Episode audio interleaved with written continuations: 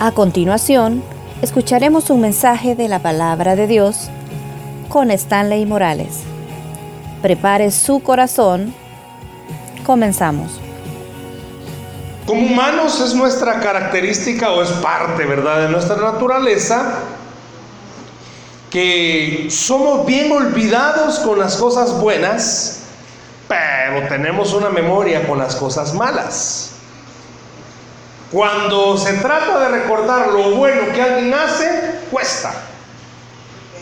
Es más, cuando hay alguien que le ha hecho un favor, usted no se acuerda del nombre muchas veces. ¿Y cómo se llama? Y lo describe, va. Esta señora, hombre, esta chiquita, pero que no haya sido alguien que le haya hecho algo malo porque nombre, apellido, fecha de nacimiento y hasta el color del ataúd en el que va a morir sabe.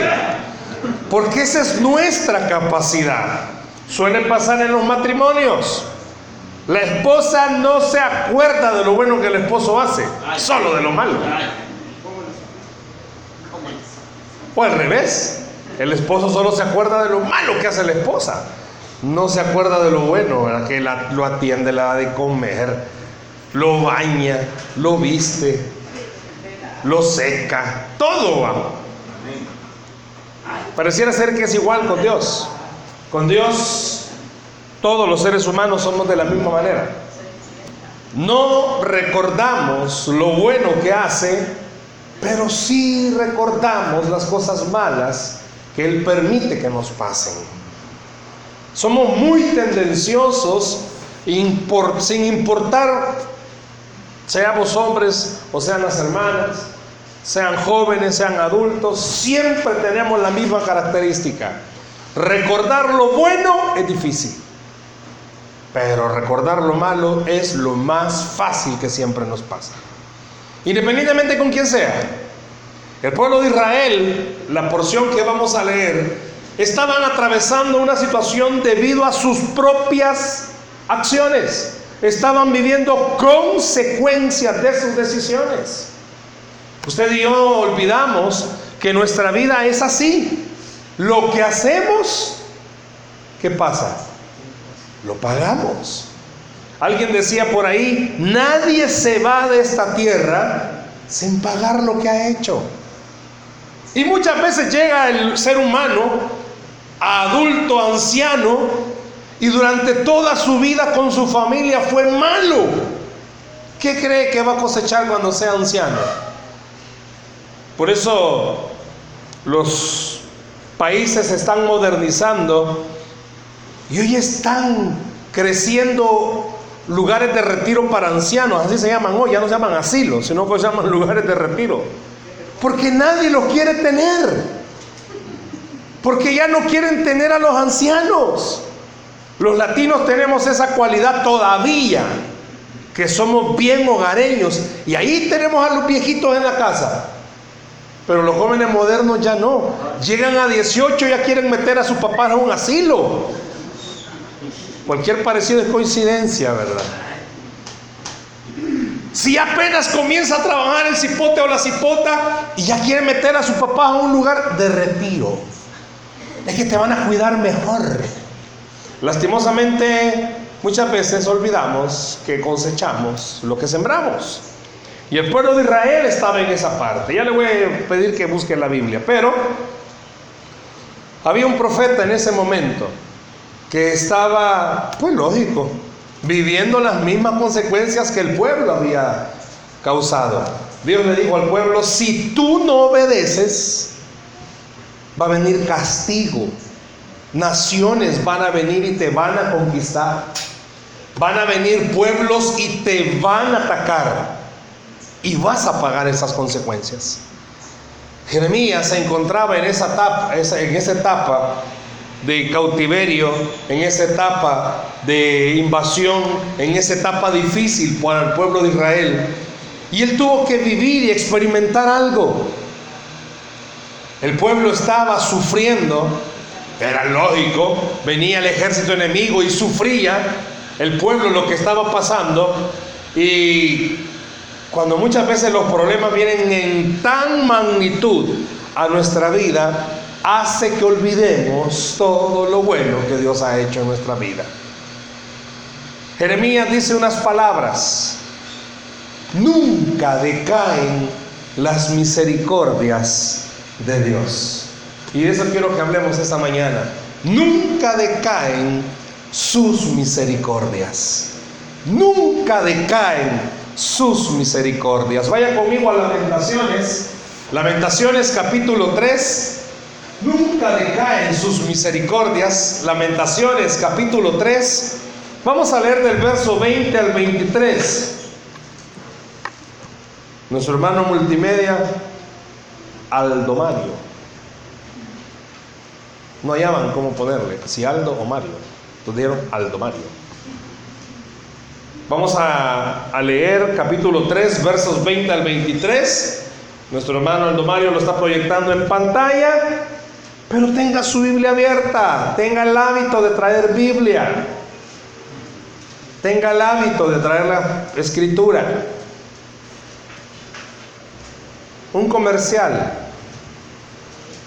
¿Sabía usted que solo con leer la Biblia eso ya trae bendición? ¿Solo el pastor Osmaro lo cree? Solo con leer la palabra ya trae bendición. Vamos a leer el verso 20 al verso 23. ¿Lo tenemos? Amén. Lo tendré aún en memoria. Bueno, si quiere vemos desde el 19. Yo no se lo di a él, pero veamos desde el 19. Acuérdate de mi aflicción y de mi abatimiento, del ajenjo y de la hiel. Lo tendré aún en memoria porque mi alma está, está abatida dentro de mí. Esto recapacitaré en mi corazón.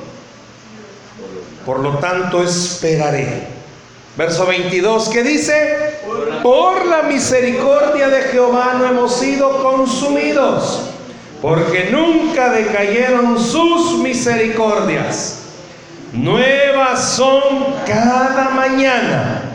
Grande es tu fidelidad. Jeremías estaba sufriendo y estaba viviendo lo del cautiverio. Es una historia importante que no deberíamos de dejar de leer. Muchas veces la gente nos pregunta, hermano, ¿yo qué puedo leer en la Biblia? Mire, cuando está comenzando a leer alguien la Biblia, uno le aconseja, lea salmos, lea proverbios. Pero ya el hermanito ya tiene varios días de leer la Biblia y ya deja de leer salmos y proverbios. Lea la historia del pueblo de Israel. Porque el pueblo de Israel es el espejo del cristiano. Dios dejó escrito la historia de Israel para que nos diéramos cuenta de algo. Sin Cristo estábamos esclavos como Israel estaba esclavo en Egipto.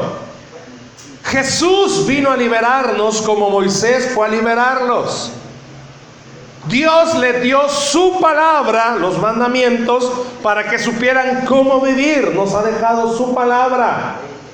Pero el pueblo siempre vivió como quiso. Y usted y yo igual. Lastimosamente nos pasa, no sé a cuántos de los que estamos acá, media vez tengamos dinero para comer, tengamos salud, tengamos trabajo, una buena casa y nunca nos asalten, siempre decimos, Dios es bueno. Pero si nos llegara a pasar una de las cosas que yo mencioné, comenzamos a decir es que yo no sé qué está haciendo Dios conmigo. ¿Y por qué no decimos lo mismo cuando Dios nos está bendiciendo? Hermano, ¿quiénes de los que estamos acá no levante su manita? ¿Cree que merece las bendiciones que Dios le da? No levante su mano. ¿Quiénes están pero seguros que merecen que Dios lo bendiga? Mire, no me voy a tirar piedra, pero ninguno de los que estamos acá merecemos bendiciones de Dios. Dice la Biblia que lo que merecemos es castigo, hermanos. Si nosotros somos unos grandes idólatras, ya me van a agarrar a pedradas hoy. Ya van a estar los licuados, ya oye que ya van a estar los licuados. Somos unos grandes idólatras. Idolatramos nuestros hijos, idolatramos a la pareja, idolatramos el teléfono el Facebook. San Facebook, buenos días. San Facebook, buenas noches. Quiere estar enterado de la farándula. Yo no sé cuántos de ustedes, los que están casados, ese es el pleito. ¿va? Porque es más, la mano de su pareja ya está así, ¿ve? Porque solo viendo ahí va. William, tranquilo. Ahora, póngase a pensar. ¿Qué es lo que el Señor a través de Jeremías en lamentaciones está tratando de decirnos? Lo que el pueblo estaba viviendo era parte de las consecuencias de lo que ellos pues solo habían buscado. Y muchos de los que estamos acá, hermanos, vaya, usted tiene problemas de relación en su matrimonio. Entienda, puede ser que haya sido porque nunca escuchó consejo. Todo mundo le dijo, ¿y que le ha visto? Uno en consejería se da cuenta de mil y un cosas. En consejerías uno ve cómo el esposo no trata, maltrata a la pareja. O viceversa. Llegan a consejería los, los dos, ¿verdad? Y solo ella quiere hablar. No, espérate que vos no sabes nada. Mm. Sí, como que es el cuarto hijo, lo trata. Y a veces se pregunta a la esposa, ¿y qué pasa Dios? ¿Por qué no responde? Porque ella no deja, con ese su carácter que se maneja. Desde pequeño usted permitió y consintió y chinchineó a sus hijos y ya cuando llegaron a grandes no le quieren hacer caso. ¿Y qué estoy haciendo mal, Señor? Quizás ahorita nada. Retrocede en el tiempo y vea cómo chinchineaba el niño. Todo le dejaba pasar. Ay, es que gracioso. Mire si gracioso ahora. No me estén viendo así, hermano. Ya vamos a la parte bonita, Pedro. Jeremías le dice al pueblo, sabe, bueno, no le dice al pueblo en este pasaje, pero sí estaba hablándole y por eso se llaman lamentaciones, porque se lamenta de todo lo que estaba pasando. Si el profeta tenía el deseo de decirle al pueblo, Dios va a bendecirnos, pero ¿cómo les iba a decir eso? Si el pueblo estaba viviendo consecuencias de lo que ellos habían decidido. Hermano, hermana, entienda algo. Si usted no busca de Dios todos los días, eso trae consecuencias. Eso trae consecuencias. Dios le dijo a Josué, Josuecito, ya Moisésito ya murió. Ya pasaron los 40 días. ¿Sabían que es bíblico los 40 días, pa? No me esté viendo mal.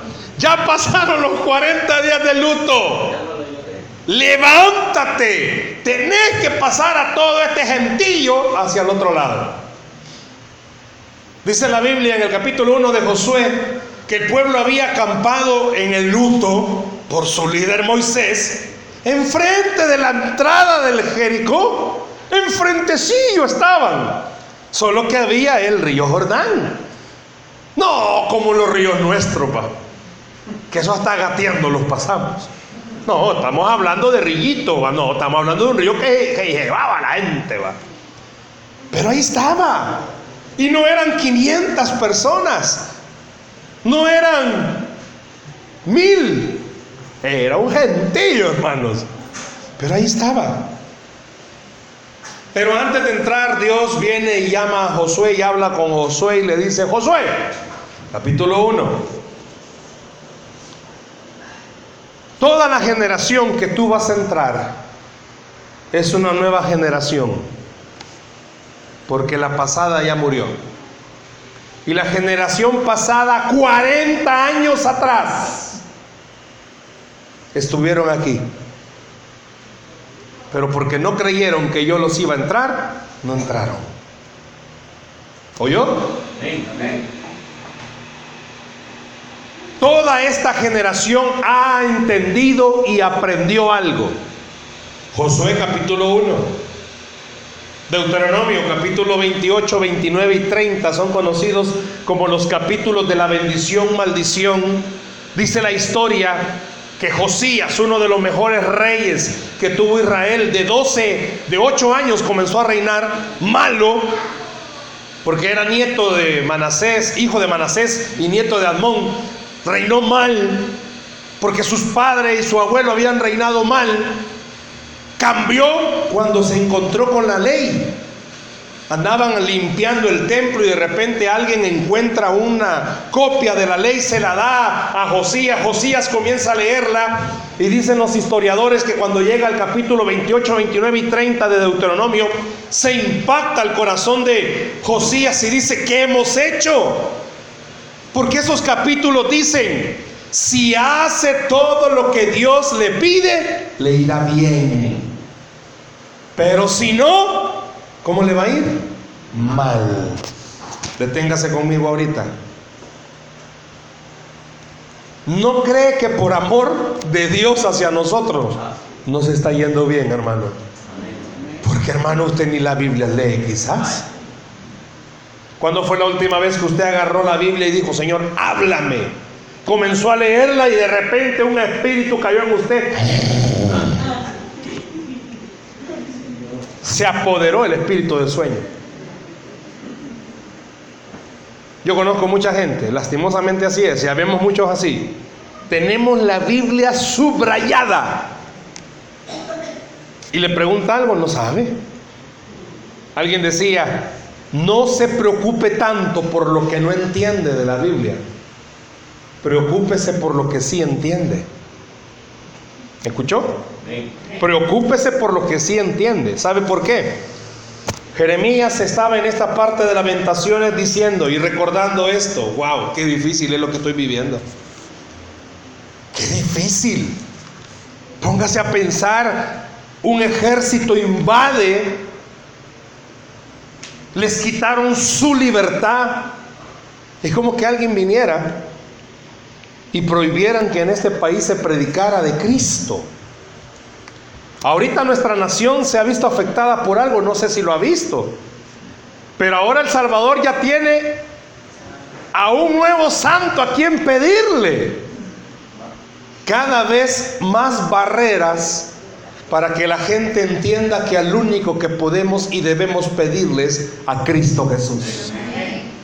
La gente no lo ve quizás de esa forma. Usted y yo sí, hermanos. La iglesia tenemos más trabajo. ¿Por qué? Porque ahora este país ya no solamente van a ir a buscar a Cristo. No, hay alguien que ir a buscar antes. Y de poco se ponen a pensar, ya no solamente está el San que acaban de poner, no, el otro año, San Osmaro. Ahí vea, pastor.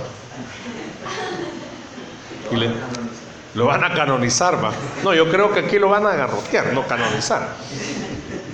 Póngase a pensar, Jeremías ve al pueblo difícil lo que estaba pasando. Y en el capítulo 20 Jeremías estaba perdiendo las esperanzas. Léalo ahí. Léalo ahí.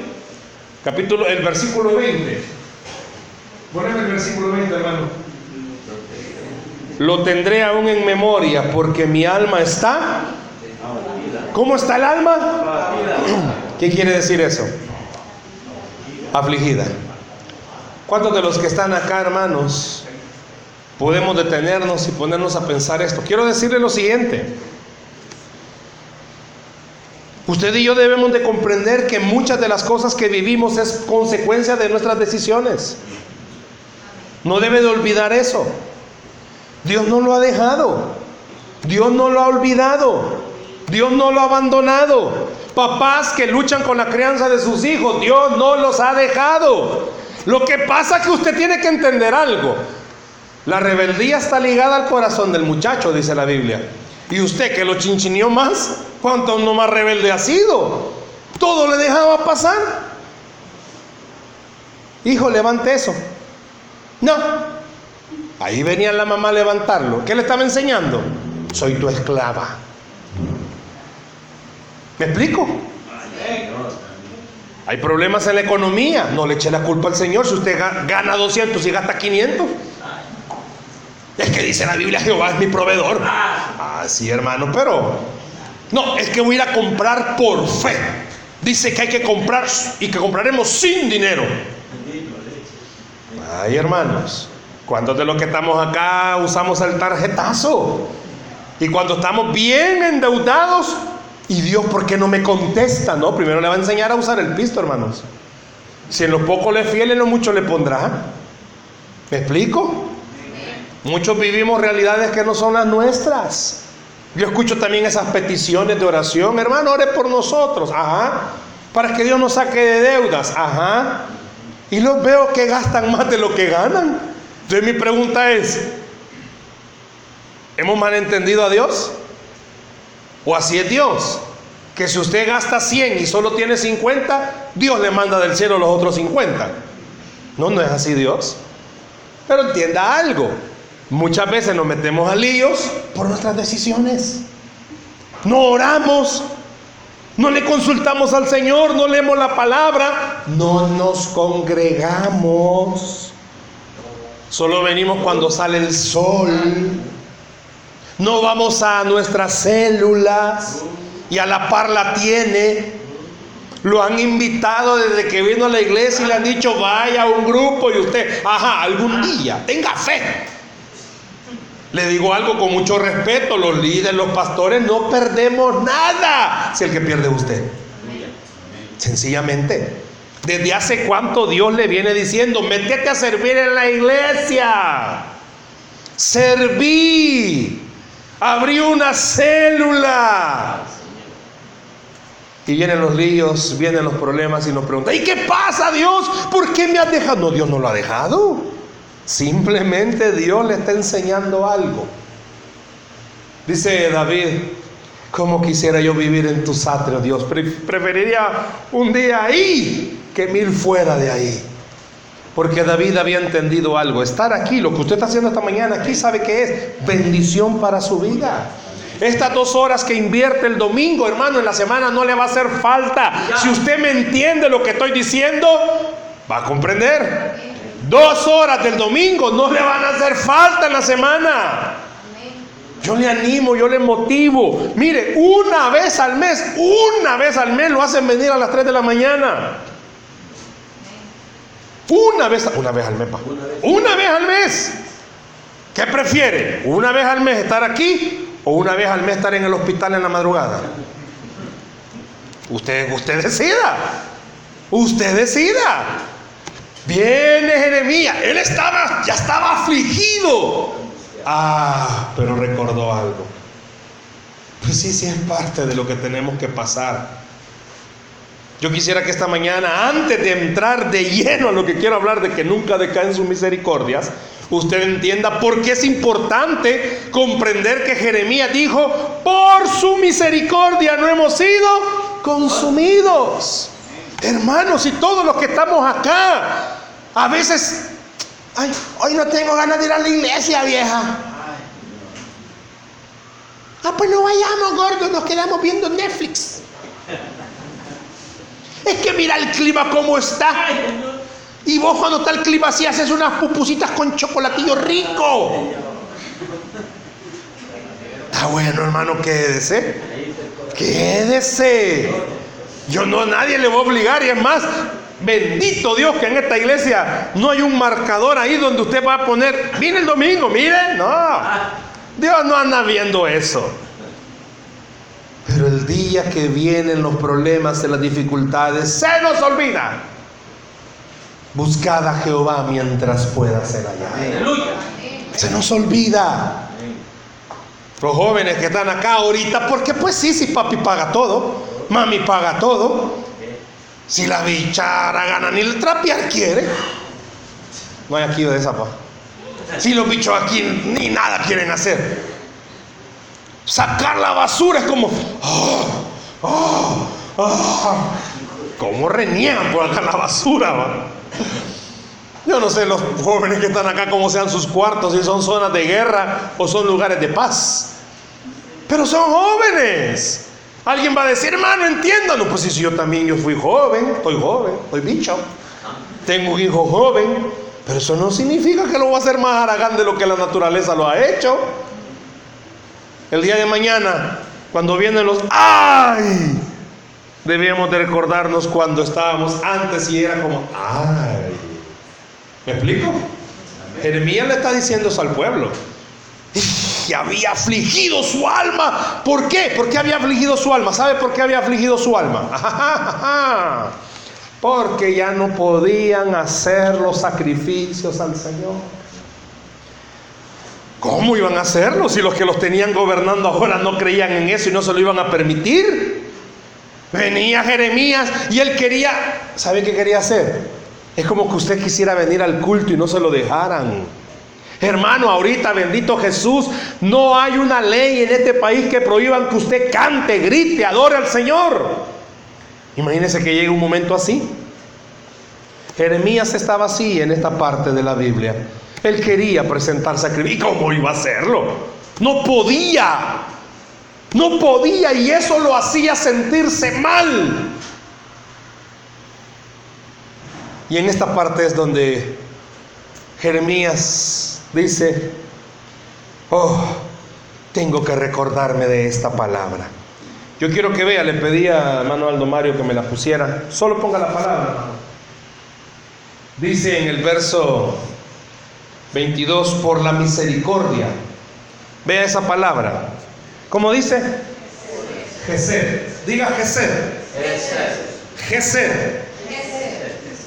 Esta palabra es la traducida para misericordia en este versículo. ¿Y sabe qué significa esa palabra? Gesed no solo da a entender misericordia, sino que es un pacto de amor. Los que estamos casados hemos hecho un pacto de amor. Así que mira a su pareja y dígale, tú eres mi Gesed. Sí, hermanos, qué, qué obedientes son. Gracias, Paco, porque solo usted lo hizo. Qué hombre más obediente, sumiso. Todos los que están casados, aunque ya esté arrepentido, pero mira lo que está en la par suya. Dígale, tú eres mi Gesed. Dígale, hombre, por favor. Vaya, William, gracias. Mano Águila, ahí está la par, la tiene. Dígale, tú eres mi Gesed. Ya lo voy a poner a todos aquí. Ah. ah. Pero sabe que, no, no, no le digo mango, ¿sabe qué estaba diciendo Jeremías? Cuando le usa esta palabra, la misericordia de Jehová no hemos sido consumidos. ¿Sabe qué estaba diciendo? Muchos de nosotros decimos, ay Señor, por misericordia estoy aquí. Deberíamos de comprender la magnitud de lo que significa. Hemos llegado a una época, me, ha gustado también este comentario que escuché. Cualquiera que sea nuestro ministerio, predicación, alabanza, escuela dominical, cualquiera, hemos olvidado palabras del apóstol Pablo y lo que Pablo lo tenía por basura, nosotros, nosotros lo tenemos por bendición. ¿Me oyó? Lo que Pablo tenía por basura, en el siglo XXI lo tenemos por bendición. soy el líder. No, Pablo lo tenía por basura eso. Viene el reverendo, no, tal vez revirado. Pablo lo tenía por basura. ¿Sabe por qué? Porque Pablo llegó a entender algo. no es por quienes seamos, es por su amor infinito que lo hacemos. Y esta mañana Dios le está queriendo a su corazón decir, sabes que en la vida no te ha ido muy bien por tus decisiones. Pero hay algo que está más arriba de las decisiones de nosotros y es la misericordia del Señor. El Gesed de Dios. ¿Por qué usar esa palabra y por qué quiero remacharla? Porque no solo es misericordia, es un pacto de amor. Cuando las parejas se casan, es cierto, ante las leyes firman un contrato, pero ante Dios hacen un pacto. Y el pacto es más fuerte que el contrato, porque el contrato es te cumplo si me cumples. ¿Por qué se divorcian? Porque no me cumplió, me engañó.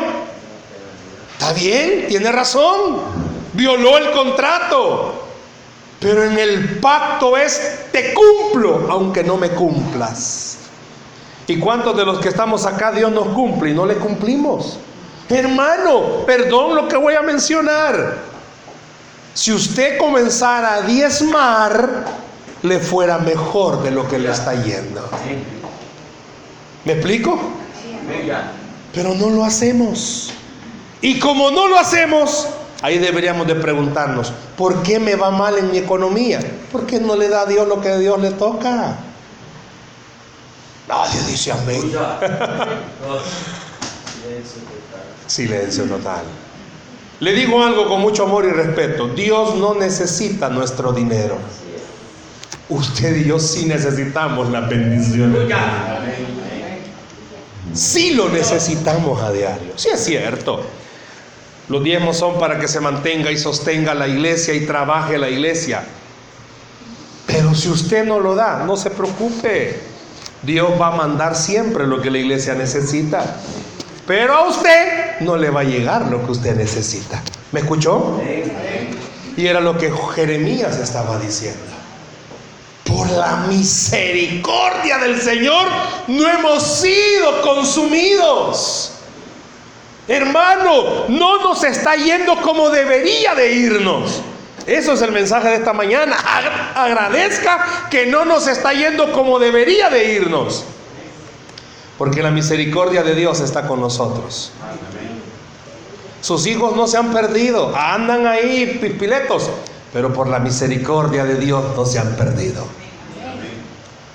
Usted y yo deberíamos esta mañana entender algo. No decaen. Esa palabra decaer, ¿sabe qué significa? Porque sigue diciéndolo. Porque nunca decayeron sus misericordias. No hay nada, escúchalo por favor y grábelo en su corazón. No hay nada, no hay nada, no hay nada que detenga la mano de Dios para bendecir a sus hijos. Gloria al Señor. Hermanos, ¿y cuántos de los que estamos acá acabamos de pecar y Dios nos bendice? Wow, no entienden esa fórmula, no, es misericordia. Tampoco estoy diciendo que Dios da licencia libre, no, no, no, no. Lo que Dios está diciendo, hijito, hijita, entendé, te estoy teniendo paciencia. Te quiero bendecir. Pero quiero que tú cambies las decisiones que estás tomando. Muchos de los que estamos esta mañana necesitamos comprender, hermano, ya estamos terminando el año. Y le pregunto, ¿cómo termina el año? Yo esperaría que en el 2019 todos los que están aquí esta mañana sirvieran en algo. En algo. Mire qué bendición, cómo termina la iglesia. Son pocos los espacios que hay. Pocos. ¿Qué significa? Que hay trabajo. La iglesia se está moviendo. Podemos soñar con tener más congregación. Podemos soñar con que más familias vengan y se restauren. Podemos soñar con que más hogares se restauren. Podemos soñar con que más matrimonios se restauren. Podemos soñar con que más familias sean bendecidas en su economía. Podemos soñar con que más niños sean, sean rescatados y vengan a los pies de Cristo. Podemos soñar con que jóvenes se levante un buen y fuerte ministerio de jóvenes en esta iglesia. Podemos soñar con muchas cosas.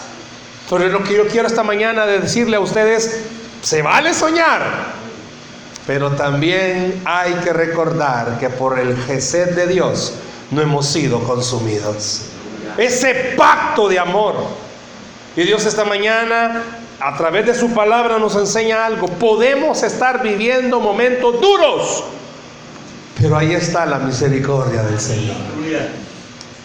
Ahí está la misericordia de Dios. Jeremías sabía algo. Si lo que estamos viviendo Dios ya lo había dicho, pórtate mal, te va a ir mal. ¿Sabe qué puede detener eso?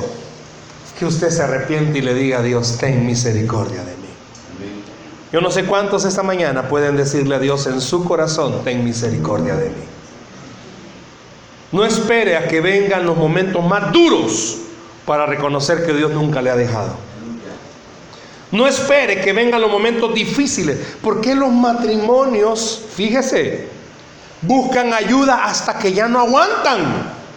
No, hombre, si lo hubieran hecho desde el principio, lean la Biblia. Cuando uno casa a los matrimonios, siempre le dice, mire, y va a haber Biblia. Ya andan buscando el padrino de Biblia. Mira un consejo a los que están casados. Si todavía la tienen, va, la Biblia, hagan un devocional como pareja con esa Biblia. Pero si es la misma, no, no es la misma. Esa trae una bendición especial. Porque esa fue la que le dieron el día que se casaron. Dios fue el que inventó el matrimonio. Ah, pues aquí está el manual, cómo arreglar el matrimonio. Dios es el que da los hijos, herencia de Jehová son los hijos. Aquí está el manual. Aquí dice ese bicho malcriado, aquí cómo lo va a componer. Aquí dice cómo esa bicha gana, aquí la va a hacer trabajar. Aquí dice cómo poder cambiar vidas. Muchos de los que estamos aquí, hermanos, hemos olvidado que Dios no solamente es un Dios que da, Dios es un Dios que pide. Y Dios le está pidiendo a usted su tiempo, su vida. ¿Cuándo fue la última vez que usted de verdad leyó la Biblia para que Dios le hablara? Muchos. Y saliendo se ahorcó. No, no es para mí. Lo que has de hacer, hazlo ahora. Uy, no. Hermanos, Jeremías estaba en su corazón triste, porque lo que estaba viviendo era difícil. Muchos de los que están acá, su corazón así está afligido. ¿Y cómo vamos a hacer, hermanos, si apenas hoy es 14? Y no han pagado. Y a saber si van a pagar. Ay, muchos matrimonios así están. Se echan la pelota el uno al otro. Es que por vos, por vos, no importa por quién haya sido.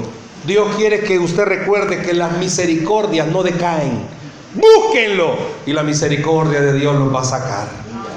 Búsquenlo y la misericordia de Dios los va a levantar. Búsquenlo y la misericordia de Dios va a restaurar su vida, su familia, su hogar. Búsquenlo, dígale Señor, tené misericordia de mi casa. Pero léanlo todos los días a través de la palabra. Muchos de los que estamos acá, hermanos, somos tan fáciles para olvidar lo bueno. Mírese esta mañana. Tiene sus dos manos, tiene sus dos pies. Mírese esta mañana, camina, respira, está vivo. No estamos hablándole de un hospital desahuciado. Puede ser que ande enfermo de algo, pero esta mañana Dios le está diciendo, hay algo más fuerte que esa enfermedad. Misericordia de Dios. Hay algo más fuerte que ese problema. Misericordia de Dios. Es cierto, mis decisiones me llevaron aquí porque no he sido bueno. He preferido jugar a cristiano domingo, mundano de la semana. Pero Dios le está diciendo esta, esta mañana, ok. Mucha gente dice, yo no entiendo. Si este mi vecino es bolo, maneja moto y nunca se ha estrellado. Y yo que nunca he tomado a cada rato me dan. Yo no entiendo qué pasa. Quizá voy a comenzar a chupar para que me vaya así. Mire, puede ser que a usted le hayan golpeado el carro, pero Dios siempre le ha proveído para arreglarlo. Y al otro, la misericordia de Dios también no ha permitido que algo malo le pase. Entienda, todo se basa por misericordia. En el trabajo muchas veces tenemos ese conflicto. Usted puede ser que sea el que más trabaje y al que menos lo feliciten. Suele pasar, hermano. Suele pasar que a los más lambiscones son los que andan premiando y aplaudiendo. Y a los que de verdad trabajan, un momentito se sentó. ¿Ve? Toda la vida sentado pasa. ¿Sabe algo? No se olvide que lo que lo bendice a usted no son sus jefes, es la misericordia del Señor. ¿Por qué no al llegar a su casa, dese cuenta, puede ser que usted no tenga el hogar de Disney, ¿verdad? Felices para siempre. Pero tiene un hogar por la misericordia de Dios. Ve a sus hijos, algo chueco va. Pero por la misericordia de Dios lo tiene el pobre Galen. Yo, mamá, no.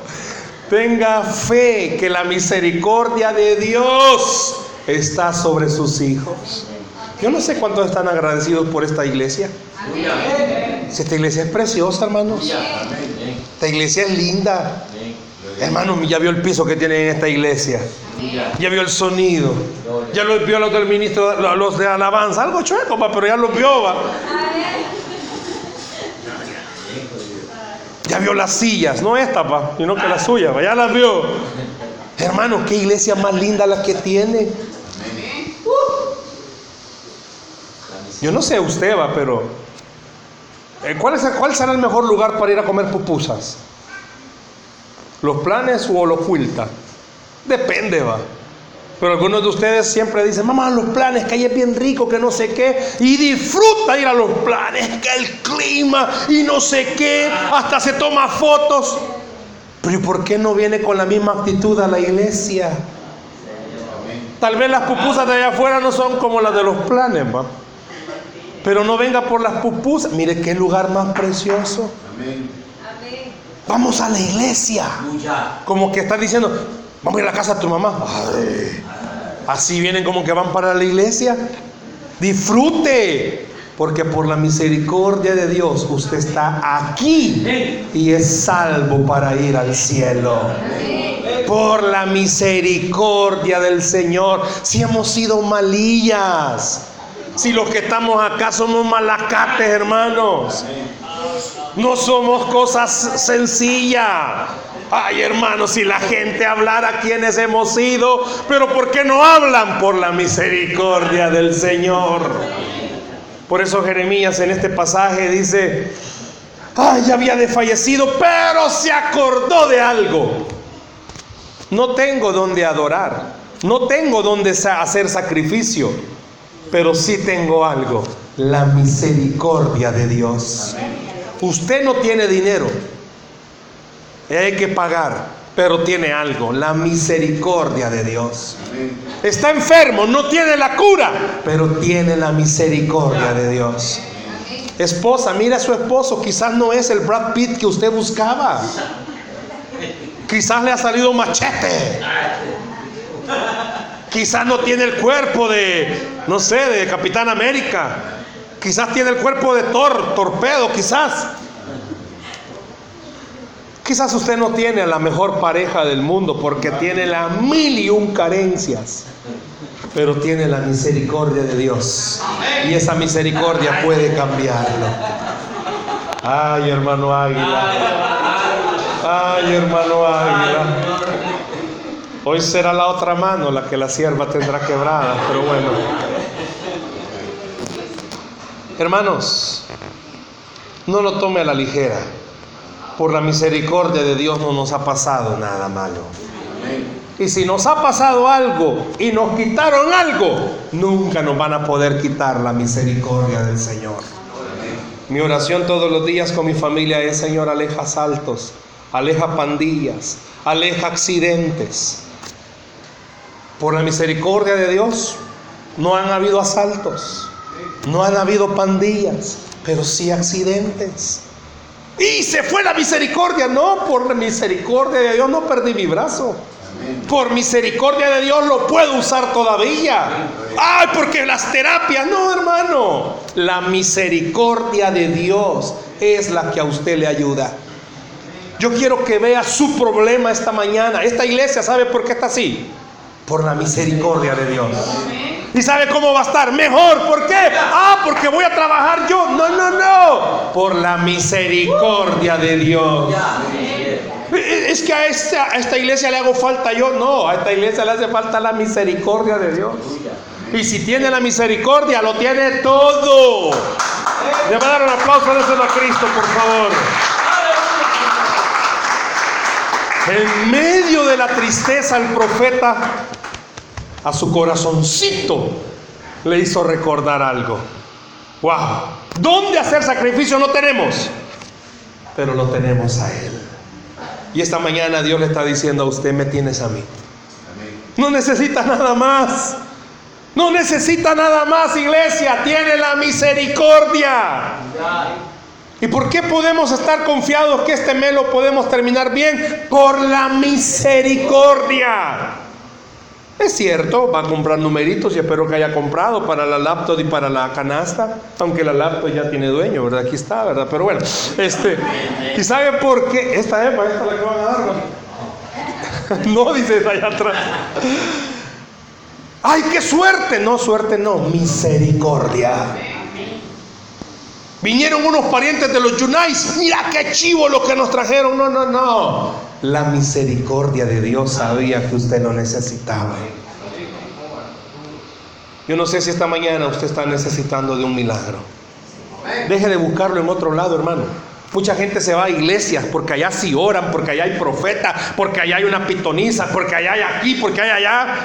No, iglesia, aquí está la misericordia del Señor. Aquí está la misericordia del Señor. ¿Qué está diciéndole Dios? Usted que tiene líos en el trabajo es cierto, no se olvide. Puede tener a Satán por jefe, pero usted tiene la misericordia del Señor.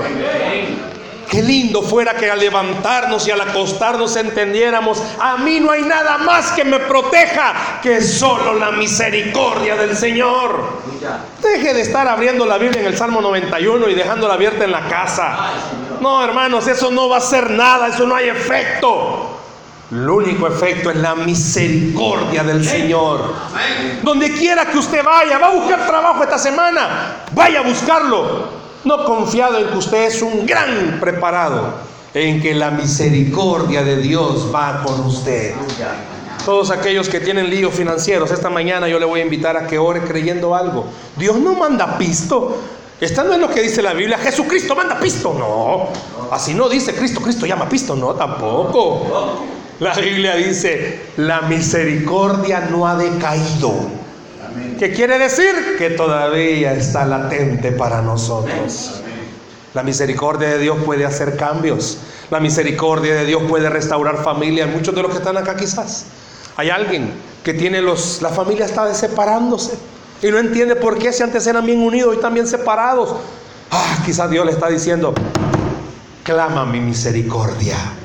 Mi misericordia es más poderosa que cualquier problema porque no cree en esta mañana. Dice la Biblia que al que cree, todo le es posible. Denle un aplauso a Jesús, por favor, ahí donde está.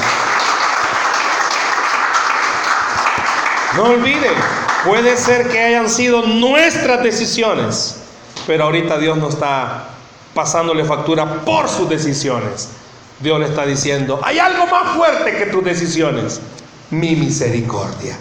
Cierre sus ojos ahí donde está, por favor. Quiero que oremos en esta mañana.